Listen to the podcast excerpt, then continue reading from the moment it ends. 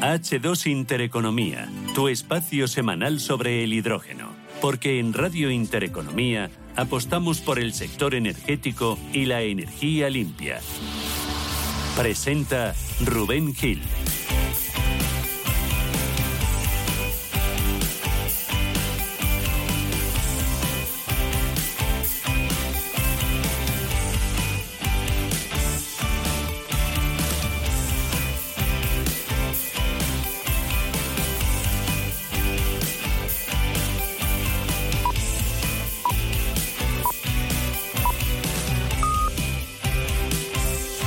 Y media de la mañana, al menos en Canarias, H2 Intereconomía, aquí en Capital Intereconomía, en Radio Intereconomía, decimosexto programa de la temporada en el que vamos a poner el foco hoy en la movilidad sostenible. Lo vamos a hacer de la mano de Seur y del proyecto Inspira Madrid. Para ello hablaremos con Albino Pérez, el responsable de desarrollo de negocio sostenible del Grupo Ruiz, y con Julie Urban, que es responsable de RSC de Seur. Con ellos vamos a hablar de este proyecto y de la apuesta de Seur por el hidrógeno. Analizaremos también los siguientes pasos a lo largo de este año del hidrógeno en España y hablaremos del último informe que conocíamos este fin de semana de la Agencia Internacional de la Energía sobre el hidrógeno, en el que señala que este vector energético va a representar hasta el 12% del uso de energía en el mundo para 2050. 50.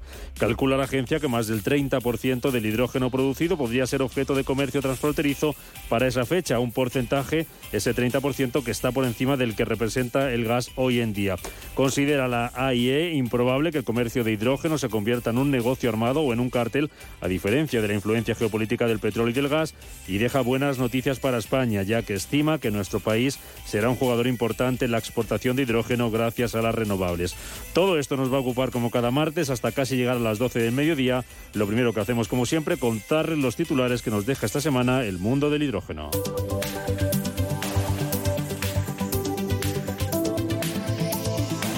El Consejo Superior de Investigaciones Científicas, el CSIC, crea el primer surtidor de hidrógeno verde generado in situ con energía solar. La nueva hidrogenera está equipada con placas fotovoltaicas que le permiten generar hidrógeno en la propia estación de servicio a partir de agua.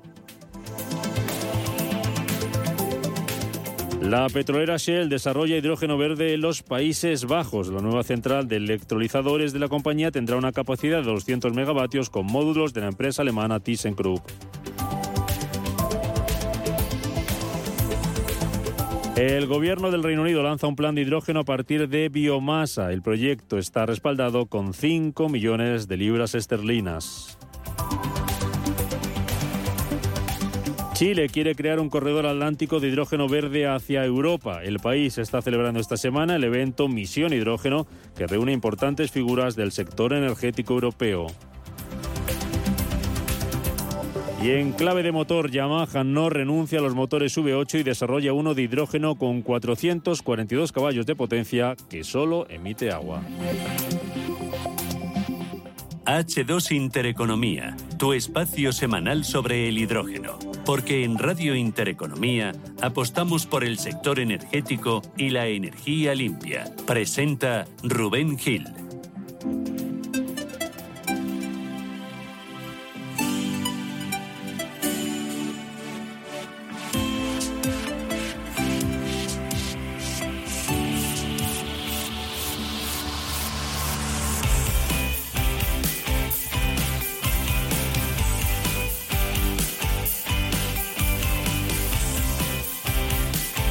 Arrancamos nuestro H2 Intereconomía saludando como siempre a África Castro, responsable de desarrollo de negocio de H2B2, empresa tecnológica, empresa sevillana especializada en la producción de hidrógeno verde a partir de fuentes de energía renovable gracias a la electrólisis del agua. África, ¿qué tal? Bienvenida, muy buenos días. Buenos días. Vamos a tener que alargar el programa, ¿eh? se nos queda muy corto. Eso es una muy buena, una muy buena noticia, que cada vez haya más cosas que contar sobre el hidrógeno, que esté en el foco, que esté en el punto de mira que esté en la agenda, por ejemplo, de la Agencia Internacional de la Energía. Eh, has tenido ocasión de ver ese informe, conocíamos este fin de semana, África. Dice eh, que el hidrógeno va a suponer el 12% de la energía en el año 2050 que el hidrógeno verde podría alterar las relaciones comerciales mundiales y energéticas bilaterales con un reposicionamiento, dice la agencia, de los estados y la aparición de nuevos exportadores y usuarios de hidrógeno, y estima que países como España, con un amplio potencial de renovables, serán protagonistas. Suena muy bien, África. Sí, la verdad que sí. A ver, IRENA es una agencia representativa a nivel internacional, efectivamente, todo el ámbito de las renovables, y lo que viene a destacar es, lo que venimos hablando, ¿no? Es decir, ese binomio eh, hidrógeno renovable con, como eslabón que nos enlaza con las renovables, esa forma de, apostar por el clima, pero sin, o sea, hablando de desarrollo económico y hablando de industrialización, y eso precisamente es una gran oportunidad para España, por el hecho de decir, tenemos recursos renovables, donde estén las renovables o esa posibilidad de producir electricidad económica es donde van a surgir esa mayor producción. Sí que es verdad que va a ser un tema diversificado, no como pocos países que hay ahora, que son los que tienen gas natural o petróleo. Digamos, electricidad renovable o energía renovable, no solo electricidad, la puede haber en más países y regiones y eso te permite producir. Y efectivamente, al final es es eso, tenemos potencial renovable disponible económico. Esa apuesta por el liderazgo tecnológico, de hecho, también lo, menciona el informe, es decir, la apuesta por la cadena de valor, de capturar ahora mismo en esta década, es liderazgo tecnológico y empujar eso para en la siguiente década, aunque en España el informe de referencia que en España podría ser incluso en 2026, tener hidrógeno renovable competitivo que permite ese despliegue de demanda eso te acaba atrayendo incluso también esas industrias consumidoras, te acaba abriendo ese mercado de exportación mm. que está... Todo eso, digamos, es esa dinámica que pone ahora en marcha pues esta geopolítica que ha comentado el informe. Mm. Bueno, pues ese es el informe que conocíamos este fin de semana con muy buenas noticias para, para España. El plazo ese de 2050 parece que está lejos, pero solo tenemos a la vuelta de la esquina. Y es importante eso que decía la, agencia de África, que el, más del 30% del hidrógeno producido podría ser objeto de comercio transfronterizo, más que lo que representa el gas ahora mismo. ¿eh? Sí, sí, sí, no estamos, estamos hablando de algo muy significativo y, un poco también lo referencia al informe. No estamos hablando de decir, oye, voy a sustituir una cosa por otra. No, estoy hablando de, es un cambio de modelos. Nuevos agentes, nuevos modelos de explotación. De hecho, eso Europa lo hace referencia específicamente, pero también lo hace España. Eso, cambio de modelos, al final, de decidir cómo hacer negocios e incluso mm, basado en esa reindustrialización, eh, esa nueva apertura de comercio mm, y cooperación internacional un nuevo mundo, vamos. Bueno, pues un nuevo mundo que se abre por eh, delante y del que estarán muy atentos y como lo estamos contando aquí cada mm, semana, como contamos cosas que vamos conociendo, noticias eh, que analizamos con los protagonistas. Y antes de irnos de vacaciones, recordarás África, recordar a nuestros oyentes que contábamos la apuesta de Seur, la compañía de transporte urgente, que anunciaba que quería crear la primera flota de reparto propulsada por hidrógeno en, en Europa. Y para ello se ha unido a un proyecto que se llama Inspira Madrid, es una iniciativa que contempla el desarrollo de una infraestructura de fabricación de hidrógeno y puntos de recarga abiertos al público con el objetivo de proveer tanto eh, flotas de vehículos de reparto como taxis, también autobuses y otros automóviles con este combustible en el ámbito de la, de la Comunidad de Madrid. Y están con nosotros hoy esta mañana dos invitados. Por un lado tenemos a Julie Urban, que es la responsable de RSC en Seur. ¿Qué tal, Julie? Bienvenida. Muy buenos días. Muy buenos días. muy bien, muchas gracias. No sé si el nombre lo hemos dicho bien. ¿Es así, Julie? Sí, Julie Marie, perfectísimo. Muy bien, pues nos hemos equivocado. Con nosotros está Julie Urban, de Seur, y está también Albino Pérez, que es el responsable de desarrollo de negocio sostenible del Grupo Ruiz y que es el encargado de todos los temas de comunicación y promoción de este proyecto, Inspira. Don Albino, ¿qué tal? Bienvenido, muy buenos días. Hola, buenos días. Buenos días. Voy, voy a empezar preguntándole por usted. Forman parte también ustedes de este proyecto Inspira Madrid, pero ¿qué es exactamente este, este proyecto? Bueno, pues eh, el proyecto Espira Madrid, eh, como, como sabéis, eh, trata de, atacar pues un problema que tuvimos en las ciudades, que es el de la, contaminación motivada por la movilidad. El transporte hoy en día es el responsable del 30% de las emisiones de CO2 en la Unión Europea y de las cuales pues más del 70% provienen del transporte por carretera. Mm. El, objetivo de, de Inspira Madrid es contribuir a esa reducción de, descarbonizando la movilidad en la ciudad y ayudando a, crear eh, zonas de bajas emisiones. Para ello el proyecto pues eh, contempla la, creación de una planta de producción dentro de la región, en el noroeste de, la Comunidad de Madrid, en donde se producirá hidrógeno con una planta fotovoltaica eh, y la distribución de esta energía en varias ubicaciones que están en estudio a lo largo de la comunidad. Mm. Em, ¿Desde cuándo lleva en marcha? ¿Cómo, cómo, ¿Cómo surge y qué pasos habéis dado hasta ahora? Bueno, pues este proyecto, la verdad es que llevamos más de un año trabajando en él eh, y desde entonces, por los pasos que se han dado, primero pues la, composición de los promotores que están participando en este proyecto, eh, buscando pues compañías interesadas y que puedan aportar valor a él. Eh, también pues el diseño de la tecnología, pues la, la, dimensionamiento de, de, las plantas, toda la parte de ingeniería eh, la búsqueda de socios impulsores también ha sido importante, entre, bueno, pues son generadores de demanda, que ah, es uno de los principales problemas que tiene esta, esta tecnología, que hay muchos proyectos de producción, pero al final estos proyectos están necesitados de, que haya eh, demandantes, ¿no? Y en ese sentido, pues el, proyecto eh, identificó pues potenciales impulsores, entre los cuales pues está participando afortunadamente pues con nosotros la empresa Segur, eh, identificamos eh, a continuación pues las distintas ubicaciones de esas hidrolineras que estarían eh, proveyendo de, hidrógeno a los madrileños y luego posteriormente ha habido también, pues os podéis imaginar, un montón de reuniones con las administraciones públicas, con ayuntamientos, consejerías, y bueno, pues tratando de darle dimensión y difusión a, esta, esta, iniciativa. Mm, y actualmente pues estamos presentándonos a convocatorias de, las administraciones para otorgación, otorgamiento de fondos del programa de Next Generation para eh, también pues eh, asegurar la viabilidad económica del proyecto. Eh, una de esas empresas que forman parte de este proyecto Inspira Madrid, ahora te pregunto, Albino, por, por más y por más cosas de este proyecto es, como decíamos, Seur, con esa intención, ese anuncio de crear la primera flota de reparto propulsada por, por hidrógeno en Europa. Julie, ¿por qué esta apuesta de, de Seur por el hidrógeno?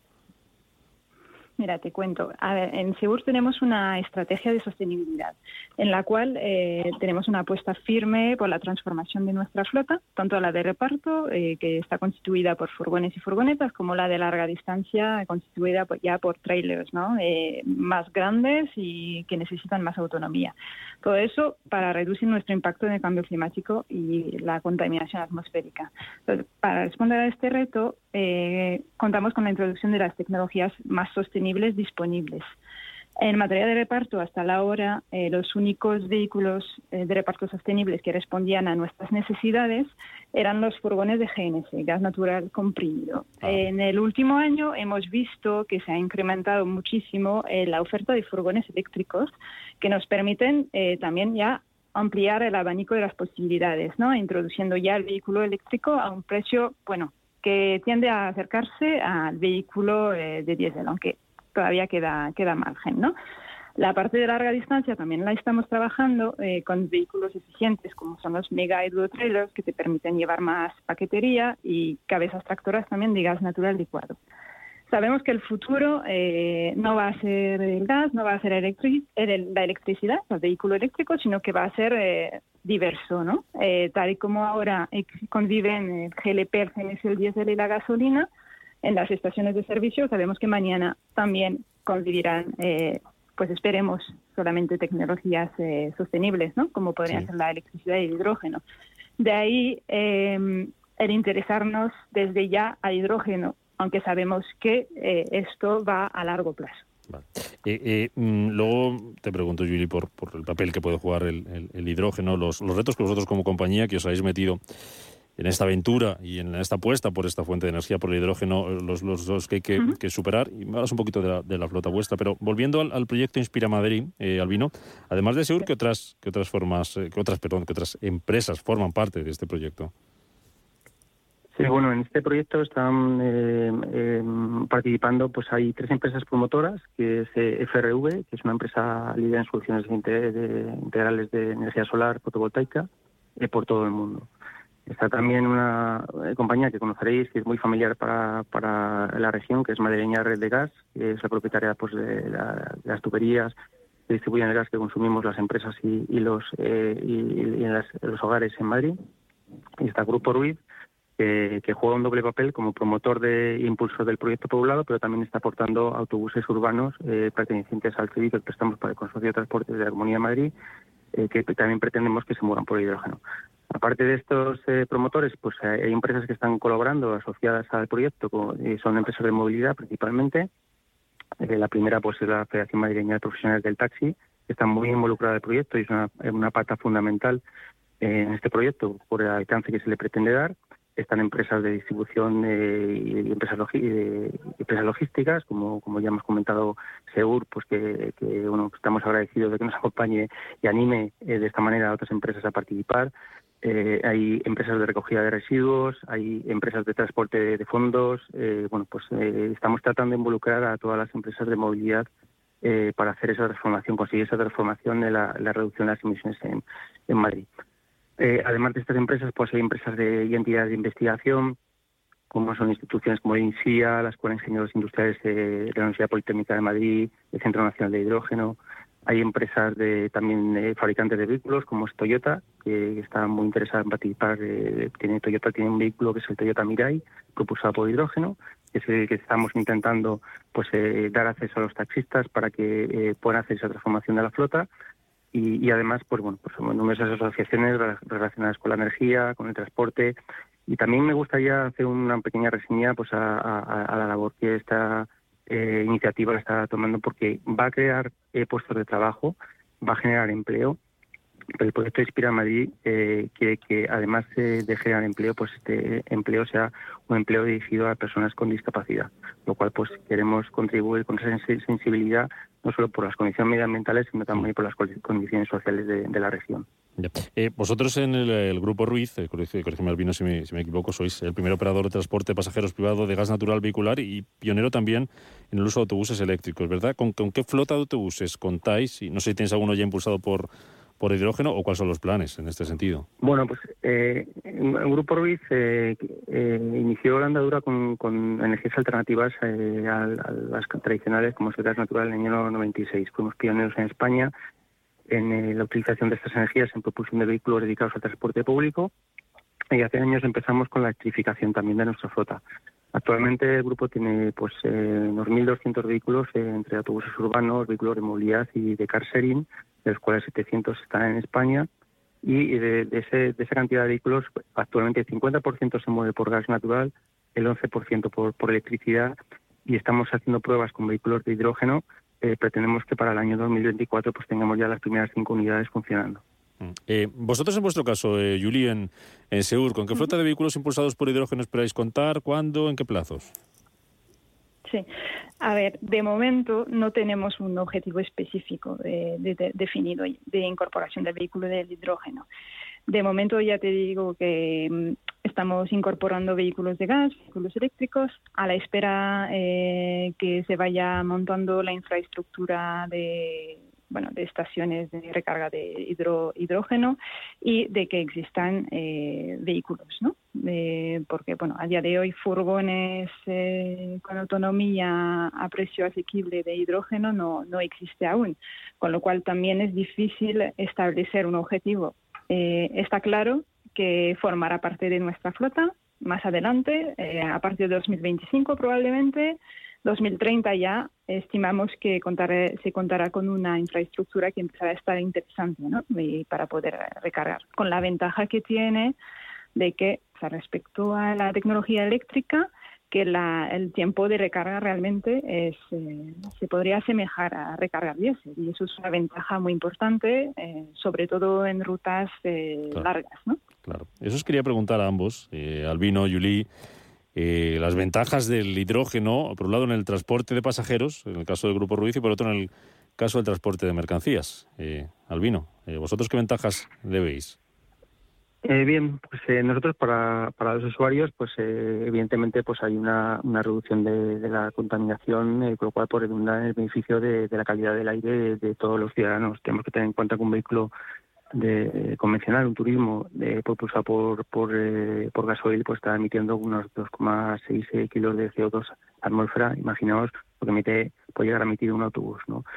Eh, esa tecnología de hidrógeno es una tecnología cero emisiones y además el hidrógeno del proyecto Inspira Madrid está basado en, en, la generación de ese hidrógeno partiendo de energías renovables, con lo cual es absolutamente verde todo el proceso Luego también tiene, como ha dicho Uli, pues otras ventajas para los operadores. El, tiempo de carga de los vehículos eh, eh, pues es eh, muy parecido a, los vehículos convencionales y los vehículos tienen mayor autonomía de funcionamiento en, modo eléctrico. Como sabéis, la, tecnología de hidrógeno, lo que hace el, hidrógeno dentro del vehículo es alimentar un, motor eléctrico y, los almacenes de hidrógeno permite que esas baterías y ese motor eléctrico esté funcionando durante muchísimo más tiempo, lo cual es muy importante para, la actividad profesional.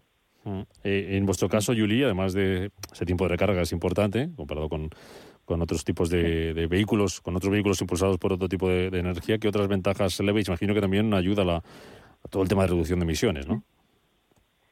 A ver, eh, voy a agregar en el tema del peso de las baterías, ¿vale? Que eso influye mucho en la capacidad de carga de, los vehículos. Entonces, al no tener tanta batería eh, cargada, pues ya aumentas eh, no solo volumen, sino peso posible de, carga, ¿no?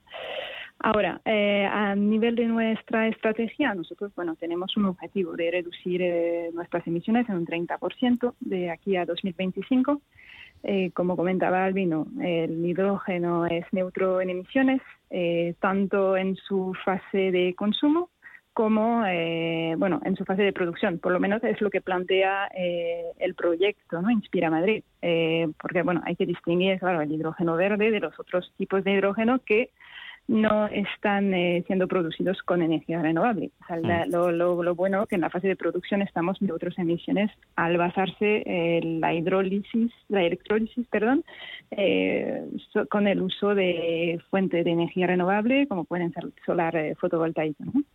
Entonces esto es una ventaja y ayudará ciertamente a reducir nuestro impacto no solo en el cambio climático, sino también la generación de de contaminación atmosférica, ¿no?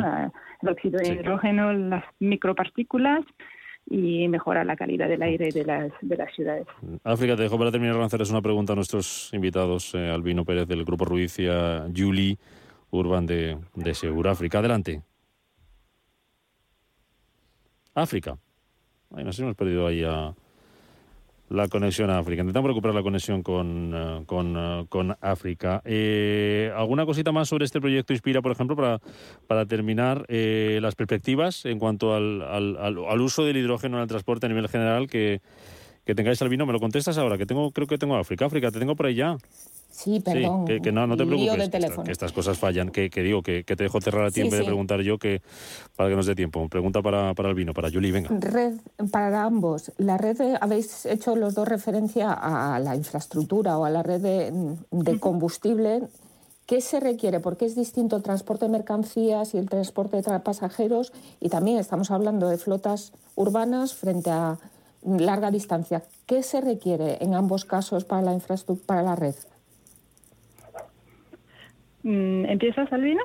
Para la parte eh, Bien, para, eh, entiendo, para, para un operador, por ejemplo, de transporte, eh, la, infraestructura pues que requiere unas, unos equipos de almacenamiento, unas bombonas, en donde se almacenaría el, gas hidrógeno en, alta presión, y, un, y un, compresor que, que, tiene que subir la presión a la que llega el gas transportado por camiones hasta el punto de suministro.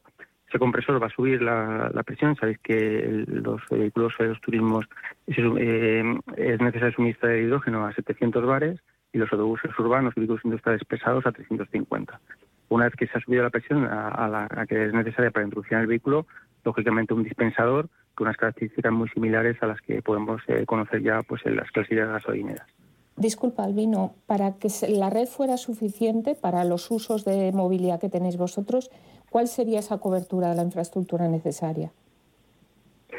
Bueno, eh, tenemos que tener en cuenta que al ser una, actividad, una energía, una tecnología pionera, eh, esto va a ser un proceso. O sea, no tendría sentido económico pues llenar Madrid de, estaciones de servicio con unas infraestructuras que son muy costosas eh, si, si todavía no hay demanda, ¿no? Y lógicamente pues los, los madrileños pues necesitarán, tanto particulares como empresas, pues una, realizar una transición entre pues que, venzan los vehículos que tienen actualmente, eh, que renueven y que se decidan por esta tecnología pues con las ventajas que hemos descrito. Entonces lo que está previsto por nuestra parte es eh, estableciendo, pues en principio el proyecto nace con cinco estaciones de servicio distribuidas por la región, eh, pretendemos crecer a diez eh, los próximos cinco años y, y, será la, el, balance entre la instalación de estaciones de servicio por nuestra parte para fomentar la oferta y eh, el crecimiento de la demanda el que vaya eh, nivelando, porque seguramente esta tecnología tenga que convivir durante un tiempo pues con otras alternativas también limpias, aunque menos beneficiosas, como puede ser pues, el tema, por ejemplo, de los vehículos eléctricos, ¿no? También habrá electrolineras. Entonces será un proceso de crecimiento. En principio, pues eh, ya digo, el, proyecto contempla cinco estaciones al inicio y llegar hasta diez en, los, en unos pocos años. Yuri, ¿algo que añadir? Bueno, la importancia sí de efectivamente la capilaridad ¿no? de las estaciones eh, y la y una capacidad de producción capaz de responder a la, a la demanda, porque el proyecto que mencionabais ayer lo que eh, antes, perdón, eh, lo que leía es que la capacidad de repostaje ahora son dos camiones al día, no, mm. no más. Entonces, no podemos eh, plantear un futuro con estas capacidades. Mm. Bueno, es un comienzo, ¿no? Pero tendría que tener una capacidad de producción mayor. A nivel de larga distancia, los, los, camiones existentes no tienen una mm. autonomía suficiente para hacer los recorridos, los trayectos que realizamos nosotros, con lo cual haría falta eh, plantas de recarga eh, en medio del camino. Mm, bueno, pues paso, paso a paso y que se vaya logrando esos objetivos. Eh, Albino Pérez, Grupo Ruiz, Juli Urban. Seur, enhorabuena por esta iniciativa, por, por, los objetivos que os habéis marcado y gracias por compartirlo con nosotros en este espacio dedicado al hidrógeno, H2 Intereconomía, aquí en Capital Intereconomía, en Radio Intereconomía. Gracias a los dos, Juli y Albino, hasta otra, hasta cuando queráis, que vaya bien. Muchas gracias. Muchas gracias por la invitación. Adiós, buenos días. Y en la recta final África miramos adelante. Recordamos que la semana pasada mirábamos hacia atrás con el retrovisor puesto y analizábamos los hitos del hidrógeno en 2021. Vamos a ver qué va a ser lo más relevante en esta nueva temporada, en este nuevo año 2022. Eh, ¿Qué pasos va a vivir España desde el punto de vista del hidrógeno y a nivel global dónde van a estar las citas o las claves más importantes? A modo de resumen, África. Pues en España yo señalaría la necesidad de aterrizar el uso de esos fondos europeos y es con la vamos a acelerar y se van a arrancar esos primeros proyectos. Relevante también el Congreso Europeo del Hidrógeno, que tendrá lugar en Madrid 18 al 20 de mayo, correcto. A nivel mundial, eh, vamos a ver nuevos vehículos, va a haber multiplicación en general de, de, oferta, pues por ejemplo de vehículos, ¿no? Nuevas hojas de ruta, nuevo posicionamiento de países. Dos cosas importantes a nivel europeo, esa intensificación de la regulación con esos paquetes de normativos que empezaron a desarrollarse en 2021 y que los materializaremos este año, y estandarización, apuesta muy clave de Europa, de la Comisión Europea por la estandarización, esas normas estándares para precisamente hacer realidad los proyectos. Y recordad que en España tenemos dos comités de normalización, el de hidrógeno y el de, y el de pila de combustible que lidera eh, UNE y que precisamente va, a intensificar ese trabajo este año. Bueno, pues la semana que viene hablamos de lo que tenéis en marcha y en mente en H2B2 y lo compartimos. África Castro, gracias como siempre, un placer, cuídate gracias mil. Adiós. Venga, hasta luego. Bueno, que nos vamos. Hasta aquí llega H2 Intereconomía y llega también Capital Intereconomía de este martes, día 18 de enero, en tres minutitos eh, menos las noticias aquí en eh, Radio Intereconomía con Blanca del Tronco y después viene Rafa Jiménez con la media sesión. Mañana a partir de las 7 nos escuchamos. Sean felices. Adiós.